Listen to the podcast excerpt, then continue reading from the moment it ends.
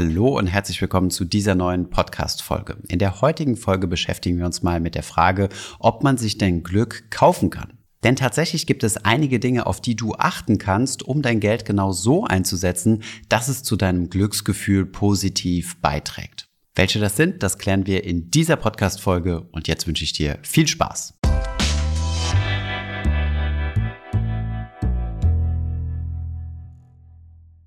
Im heutigen Video schauen wir uns mal eine Studie von drei Autoren an, die an sehr renommierten Universitäten arbeiten. Es handelt sich hierbei um eine Art Metastudie, wo sehr viele andere Studien zusammengetragen werden. Und die Studie trägt den Namen If Money Doesn't Make You Happy, You Probably Aren't Spending It Right.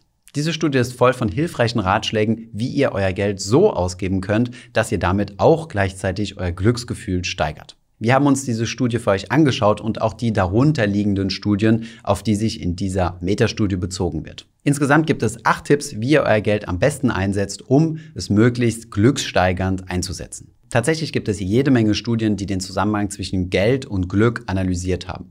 Und es gibt einen Zusammenhang zwischen Geld und Glück, auch wenn dieser ziemlich schwach ist. Zu diesem Thema haben wir auch schon einige Videos gemacht, aber der Zusammenhang ist häufig intuitiv ganz gut nachvollziehbar. Wenn ihr wirklich am Existenzminimum seid und wirklich nicht viel Geld habt, dann profitiert ihr natürlich enorm davon, wenn ihr etwas mehr Geld habt. Wenn es euch auf der anderen Seite aber gut gibt, ihr ein sehr hohes Einkommen habt, dann wird eine zusätzliche Gehalts- oder Vermögenssteigerung sich nur marginal auf euer Glücksgefühl auswirken. Ein weiterer Grund, warum Glück und Geld nur einen schwachen Zusammenhang haben, ist, dass die meisten Menschen gar nicht so genau wissen, was sie eigentlich glücklich macht. Wenn wir ehrlich sind, müssen wir auch mal hinterfragen, wie häufig wir uns denn überhaupt die Frage stellen, macht mich dieser Kauf, also das, wofür ich jetzt mein Geld ausgebe, wirklich glücklicher und auch langfristig glücklicher? Wir müssen also lernen, zunächst einmal herauszufinden, was uns denn überhaupt glücklich macht und dementsprechend unser Geld dann auch in diese Richtung steuern. Geld ermöglicht uns also ein glücklicheres Leben. Das bedeutet aber nicht, dass es das immer und zwangsläufig tut. Wir unterliegen hier nämlich häufig falschen Annahmen. Wir denken, dass wenn wir uns etwas kaufen, dass sich dann unser ganzes Leben zum Positiven verändern wird. Vielleicht habt ihr es ja schon mal mitbekommen, ihr habt euch irgendwann etwas gekauft, worüber ihr euch sehr gefreut habt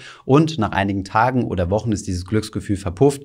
Dieses Objekt eurer Begierde ist einfach nur noch zum Alltag geworden. Um zu verhindern, dass man in solch eine Gedankenfalle tritt, muss man seine Annahmen nochmal überdenken. Hier ein Beispiel. Überlegt euch mal euren Traumwagen. Viele Menschen denken, dass wenn sie sich dieses Auto leisten können, dass sie dann das größte materielle Ziel erreicht haben und auf sehr lange Zeit damit glücklich sind. Wie aber schon gesagt, wird man sich auch an solch eine große Anschaffung gewöhnen. Deswegen könnte man von vornherein seine Annahmen anpassen und sagen, ich möchte mir dieses Auto leisten, denn es sorgt dafür, dass ich jeden Tag routinemäßig zur Arbeit komme, Freunde besuchen kann und einfach mehr Mobilität genießen kann. Dann muss es vielleicht gar nicht mehr der Porsche 911 Turbo sein, sondern kann vielleicht auch ein ganz anderes Auto sein, was aber genauso mein Glücksgefühl erfüllt. Aber legen wir direkt mal los und schauen uns die acht Prinzipien an, die die Autoren hier in der Studie ausgearbeitet haben. Erstens, gebt Geld für Erfahrungen aus statt für Dinge. Diesen Ratschlag habt ihr vielleicht schon mal gehört, allerdings wird der in der Studie nochmal wissenschaftlich basiert aufgearbeitet. Sprüche wie geh, kauft dir mal was Schönes oder ich gehe mich jetzt glücklich shoppen funktionieren also deutlich weniger, als wenn ihr dasselbe Geld in Erlebnisse investiert. Vergleichen wir deswegen mal eine Ausgabe in Dinge mit einer Ausgabe in Erlebnisse. Bei Dingen ist es so, dass man sich schnell daran gewöhnt und es dann zur Normalität übergeht. Bei Erlebnissen ist es so, dass man sich deutlich länger daran erinnert als eine Investition in Dinge. Gegenstände und Dinge lassen sich miteinander vergleichen. Und gerade das Vergleichen ist häufig ein Glückskiller. Stellt euch vor, ihr habt euch euer Traumauto gekauft und gerade in dem Moment fährt der Nachbar vor mit einem Auto, was nochmal doppelt so teuer ist, mit doppelt so viel PS und nochmal viel angesehener ist. Dann verliert auf einmal euer Traumauto in eurer eigenen Wahrnehmung extrem an Wert. Bei Erlebnissen ist das deutlich schwieriger. Erlebnisse lassen sich deutlich schwieriger miteinander vergleichen. Sie sind hochgradig individuell. Dinge machen einen glücklich, wenn man sie kauft, aber auch gerade dann, wenn man sie benutzt. Erlebnisse machen uns auf drei unterschiedliche Arten glücklich. Erstens mal die Vorfreude, zweitens, während wir dieses Erlebnis gerade erleben und drittens gibt es auch noch einen Effekt, dass wir später von diesen Erlebnissen berichten können und das Ganze nochmal durchleben können. Wenn ihr also ein bestimmtes Budget habt und vor der Wahl steht, das Ganze für Dinge, also irgendein Objekt der Begierde auszugeben oder vielleicht doch das Geld auszugeben für Erlebnisse, dann werdet ihr höchstwahrscheinlich mit den Erlebnissen mehr Glückspunkte sammeln können. Natürlich gibt es auch Investitionen in Dinge, die euch gewisse Erlebnisse ermöglichen. Wenn ihr zum Beispiel gerade auf Wanderurlaub gehen wollt, um dann ein schönes Erlebnis zu erleben, dann gehört es natürlich auch dazu, dass man sich ein anständiges Paar Wanderschuhe und Equipment dazu kauft. Kommen wir zum zweiten Ratschlag aus der Studie und dieser lautet, gib Geld besser für andere aus als für dich selbst. Das bedeutet jetzt natürlich nicht, dass ihr ins Kloster ziehen sollt und möglichst frugal leben, um euer gesamtes Geld zu spenden. Aber es gibt zahlreiche Studien, die gezeigt haben, dass ihr mehr Glück daraus zieht, einer anderen Person etwas Gutes zu tun, als wenn ihr euch dieselbe Wohltat selbst zugefügt hättet. Beispielsweise ein Kaffee. Für die meisten wird es wohl ein deutlich angenehmeres Gefühl sein, einer Person, die man wirklich mag, einen Kaffee auszugeben, als sich selbst einen Kaffee zu kaufen. Monetär kommt das genau auf selbe hinaus, von den Glückspunkten her aber nicht. Wir Menschen sind einfach soziale Wesen und profitieren auch selbst davon, wenn wir uns sozial verhalten. Das geht auch aus der 2002 veröffentlichten Studie Very Happy People hervor. Diese zeigt, dass unsere sozialen Beziehungen einen maßgeblichen Einfluss auf das Niveau unseres Glücksgefühls haben. So gibt es auch Studien, die nachgewiesen haben, dass wenn man sich innerhalb einer Beziehung regelmäßig etwas schenkt, dass das die Wahrscheinlichkeit stark erhöht, dass die Beziehung langfristig hält. Wenn ihr also in euer persönliches Glück investieren möchtet, macht andere Menschen mit eurem Geld glücklich. Das muss natürlich nicht immer nur im privaten Umfeld sein, sondern ihr könnt natürlich auch spenden. Dann kommt das Geld anonymen Menschen zugute, aber auch das hat einen sehr positiven Einfluss auf euer Glücksgefühl. Kommen wir zum dritten Ratschlag und dieser lautet, gebt euer Geld lieber für viele kleine Dinge aus als für eine große Sache. Das geht natürlich mit dem Thema einher, was wir anfangs angesprochen haben, nämlich dass der Mensch ein Gewohnheitstier ist. Egal wie groß das Glücksgefühl ist von einer ganz gigantischen Anschaffung, wir werden uns auf lang oder kurz daran gewöhnen. Deswegen macht es Sinn, bei einem gegebenen Budget dieses Budget eher auf viele kleine Dinge aufzuteilen, idealerweise Erlebnisse haben wir im ersten Punkt gesehen, als in ein großes Erlebnis. Also beispielsweise, wenn ihr euer gesamtes Geld angespart habt, um euch einen gigantischen Luxusurlaub einmal im Jahr zu erlauben, solltet ihr das vielleicht mal überdenken und euch nicht überlegen, ob ihr nicht vielleicht mehrmals im Jahr etwas kleinere Kurzurlaube macht. Dadurch könnt ihr mehr Erlebnisse sammeln und häufiger die Routine brechen. Das zeigt auch eine Studie aus dem Jahr 1991, die zeigt, dass für unser Glücksgefühl die Frequenz von Glückserlebnissen wichtiger ist als die Intensität. Kommen wir zum vierten Punkt und dieser lautet, kauf dir weniger Sicherheit. Wie ja schon einige Male jetzt hier im Video erwähnt, sind wir Menschen Gewohnheitstiere und gewöhnen uns an positive Ereignisse. Das Gute ist aber, wir gewöhnen uns ebenfalls an negative Ereignisse und sind sehr anpassungsfähig. Das bedeutet auch sehr negative und traumatische Erlebnisse sind Dinge, an die wir uns als Mensch anpassen können. Eine Studie aus dem Jahr 1998 zeigt aber, dass wir unsere Anpassungsfähigkeit als Menschen stark unterschätzen. Das bedeutet, wenn wir aus heutiger Sicht auf ein zukünftiges mögliches negatives Ereignis schauen, macht uns das deutlich mehr Angst, als wenn wir uns selbst in dieser Situation befinden würden. Diese Angst machen sich Verkäufer von Garantien oder Versicherungen, also all diejenigen, die uns Sicherheit verkaufen wollen, zunutze. Stellen wir uns jetzt einmal die Frage aus der Glücklichkeitsanalyse heraus, ob es denn Sinn macht, sich gegen solche negativen Ereignisse abzusichern oder nicht. Und tatsächlich kommt man in der Studie zum Schluss, dass eine solche Absicherung unnötig und somit schlecht investiertes Geld ist.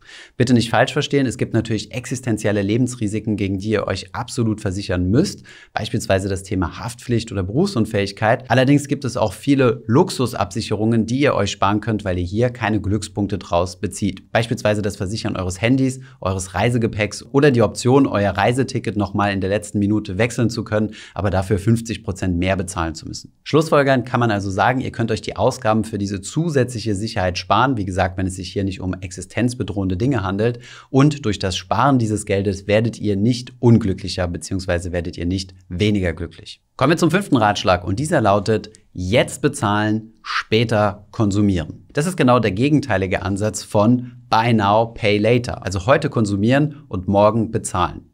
Als der Geschäftsmann Frank Namara eines Tages mit seiner Frau zum Dinner gegangen ist, also essen gegangen ist, und kein Cash dabei hatte, war es ihm so peinlich, dass er damals die erste Kreditkarte der Welt, den sogenannten Diners Club, erfunden hat. Er ist also sozusagen der Begründer des Consume Now, Pay Later, also heute konsumieren und dann irgendwann dafür bezahlen. Das Problem hinter diesem Prinzip ist, dass man zwar heute davon profitiert, aber trotzdem später zahlen muss.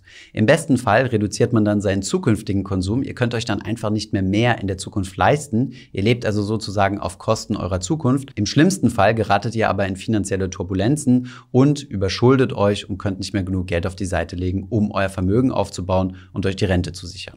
Aber auch aus der Sicht des Glücks ist es sinnvoller, nur dann zu konsumieren, wenn ich es mir auch tatsächlich leisten kann oder idealerweise den Konsum sogar zu verzögern bzw. aufzuschieben. Schauen wir uns an, was passiert, wenn ich sofort konsumiere. Wenn ich sofort konsumiere, dann bin ich natürlich glücklich bis zu dem Zeitpunkt, wo ich mich an das Glück gewöhnt habe. Wenn ich später konsumiere, ist das ich einen Moment der Vorfreude habe. Das kennt ihr sicherlich alle. Wenn ihr beispielsweise einen Urlaub geplant habt in einigen Monaten, dann kommt langsam, je näher man dem Termin kommt, eine Vorfreude auf. Und diese Vorfreude ist tatsächlich sogar kostenlos und wirkt sich positiv auf euer Glücksgefühl aus. Das bedeutet, wenn ihr die Möglichkeit habt, Konsumentscheidungen aufzuschieben auf einen späteren Zeitpunkt, dann bekommt ihr nochmal einen kostenlosen Glücksbonus in Form der Vorfreude. Forscher haben übrigens auch festgestellt, dass Vorfreude ein höheres Glücksgefühl auslöst als die spätere Erinnerung. Das heißt, ihr könnt euch vielleicht sogar mehr auf euren Urlaub freuen, als es euch später Freude bereitet, von diesem Urlaub zu erzählen. Punkt Nummer 6. Versucht an Dinge zu denken, an die man normalerweise nicht denkt. Vielleicht habt ihr euch ja einen großen Traum in den Kopf gesetzt. Beispielsweise ein schönes Ferienhaus an einem See. Wenn ihr daran denkt, dass ihr euch das eines Tages kaufen könntet, dann kriegt ihr ganz glänzende Augen, seid emotional berührt und sprecht auch schon vielleicht mit eurem Partner oder eurer Partnerin darüber und malt euch aus, wie schön das sein wird, dort regelmäßig die Wochenenden oder vielleicht sogar einige Urlaubswochen zu verbringen. Ihr denkt an schöne Sonnenaufgänge, Schwimmen gehen im See und Erholung pur. Vermutlich werdet ihr aber nicht an Dinge denken wie zum Beispiel schlaflose Nächte, weil der Nachbar eine Party schmeißt, unangenehme Abenden, weil ihr von den Mücken zerstochen werdet, quengelnde Kinder bei langen Autofahrten, die sich gerade die Mückenstiche aufkratzen und stundenlange Telefonate mit den Handwerkern, weil gerade die Wasserleitung in der Ferienwohnung kaputt gegangen ist. Je weiter Ereignisse in der Zukunft liegen, desto abstrakter betrachten wir sie und schauen uns das Ganze weniger praktisch und pragmatisch an. Trotzdem ist es hilfreich, auch an die negativen Konsequenzen zu denken, um zu verhindern, dass wir dann von einem großen Glücksgefühl, wenn wir uns dieses Ferienhaus gekauft haben, in eine tiefe Unglücklichkeit zu stürzen und vielleicht auch noch Streitigkeiten zu haben, weil wir gewisse Dinge nicht antizipiert haben. Rein oberflächlich betrachtet ist es natürlich deutlich cooler, ein großes Ferienhaus zu haben als ein kleines. Aber vielleicht eliminieren wir mit dem kleinen Ferienhaus viele mögliche Probleme, an die wir vorher nicht gedacht haben. Von daher versucht vorher eine vollständige Kriterienliste aufzustellen und euch ein möglichst realistisches Bild der Anschaffung zu machen. Kommen wir zum siebten Punkt. Beim Einkaufen weniger vergleichen. Alle lieben Preisvergleiche und für jedes Produkt gibt es Preisvergleiche. Diese sollen uns helfen, die vermeintlich besten Produkte zu finden. Was wir dabei nicht berücksichtigen ist, es gibt zwar viele Dinge, die man miteinander vergleichen kann, allen voran zum Beispiel den Preis, allerdings sind die Kriterien, die uns schlussendlich mit dem Produkt glücklich machen, häufig ganz andere. Das kann dazu führen, dass wir falsche Kriterien anwenden und somit die falsche Entscheidung treffen. Klar wollen wir natürlich eher einen guten Deal machen, als einen schlechten Deal zu machen. Aber bei vielen Dingen, die wir uns angeschafft haben, erinnern wir uns im Nachhinein gar nicht mehr an den Anschaffungspreis, wir erinnern uns aber sehr wohl, warum wir uns dieses Produkt gekauft haben. Ich erinnere mich zum Beispiel an meinen Staubsaugroboter, der mir das Erlebnis besorgt, nie wieder bei mir zu Hause Staubsaugen zu müssen. Was er schlussendlich aber gekostet hat, daran erinnere ich mich nicht mehr. Ich weiß aber, dass ich lange verglichen habe. Verbringt daher nicht so viel Zeit mit dem Vergleichen und trefft Bauchentscheidungen. Was sind die Produkte, mit denen ihr euch wohlfühlt? An den Preis werdet ihr euch sehr wahrscheinlich nicht mehr erinnern. Kommen wir zum letzten Ratschlag und dieser lautet, folge der Mehrheit, nicht deinem eigenen Kopf. Das klingt zunächst einmal unintuitiv, allerdings sind wir Menschen schlecht in der Prognose unserer Gefühle. Diesen Prognosefehler kann man ganz gut dadurch umgehen, indem man sich einfach auf die Erfahrungen von anderen Menschen verlässt. Häufig ist man nicht der Erste, der eine Erfahrung macht, sondern es gibt schon viele Menschen, die diese Erfahrung vor uns gemacht haben und davon kann man profitieren, indem man sich zum Beispiel Bewertungen im Internet durchliest oder sich mit Freunden und Bekannten unterhält, die diese Erfahrung schon mal gemacht haben. Hierzu gibt es übrigens eine interessante Verhaltensstudie aus dem Jahr 2008, die sich auf einen ganz anderen Bereich bezieht, nämlich auf das Dating. Es wurden zwei Gruppen von Frauen gebildet, die prognostizieren sollten, wie glücklich sie mit einem potenziellen Datingpartner sein werden. Die erste Gruppe bekam Fotos und die Biografie der entsprechenden Datingpartnern. Die andere Gruppe bekam Bewertungen von anderen Frauen, die diese Männer bereits gedatet haben. Die Mehrheit aller Frauen war sich einig gewesen, dass sie mit Hilfe von Fotos und der Biografien eine bessere Prognose abgeben könnten, ob das Date gut laufen wird oder weniger gut. Allerdings war genau das Gegenteil der Fall gewesen. Die Frauen, die vorher die Bewertungen sehen konnten, hatten eine deutlich bessere Trefferquote auf ihre Prognose, ob das Date eher gut oder schlecht verlaufen würde. Die Prognosegenauigkeit war sogar 50 Prozent besser als die der anderen Gruppe, nämlich der Frauen, die die Fotos und Biografien bekommen haben. Ihr seht also, bei gewissen Dingen macht es Sinn, der Schwarmintelligenz zu folgen. Dasselbe gilt übrigens auch für Finanzprodukte. Deswegen gibt es auf unserer Webseite das sogenannte Anbieterportal, wo wir über 8200 Bewertungen aus der Community haben, wo ihr uns gesagt habt, welche Finanzanbieter ihr gut und welche ihr schlecht findet. Das als kleiner Einschub am Rande. Den Link findet ihr natürlich in der Beschreibung. Fassen wir noch einmal zusammen. Ja, mit mehr Geld kann man natürlich mehr Bedürfnisse befriedigen, was zu unserem Glück beiträgt. Allerdings ist nicht jede Ausgabe in Glückspunkten gleich zu bewerten. Es gibt hier einige leichte Maßnahmen, an denen man sich orientieren kann und die man bei seiner Entscheidungsfindung mit berücksichtigen kann. Ich hoffe, diese acht Ratschläge waren hilfreich für euch gewesen. Die Studie und alle weiterführenden Informationsquellen findet ihr natürlich unten in der Beschreibung. Ich hoffe, diese Podcast-Folge hat dir gefallen. Wenn ja, dann zöger doch nicht in deinem Umfeld über diesen Podcast zu sprechen, bei Freunden und Bekannten. Ich denke, es gibt auch in deinem Umfeld viele Menschen, die sich für das Thema finanzielle Bildung interessieren oder interessieren sollten. Wenn du auf iTunes bist, würden wir uns auch freuen, wenn du uns eine positive Bewertung dalässt. Das hilft uns, den Podcast noch einfacher auffindbar zu machen. Alle wichtigen Links und Verweise findest du wie immer in den Show Notes zu diesem Podcast. Vielen Dank fürs Zuhören und bis zum nächsten Mal.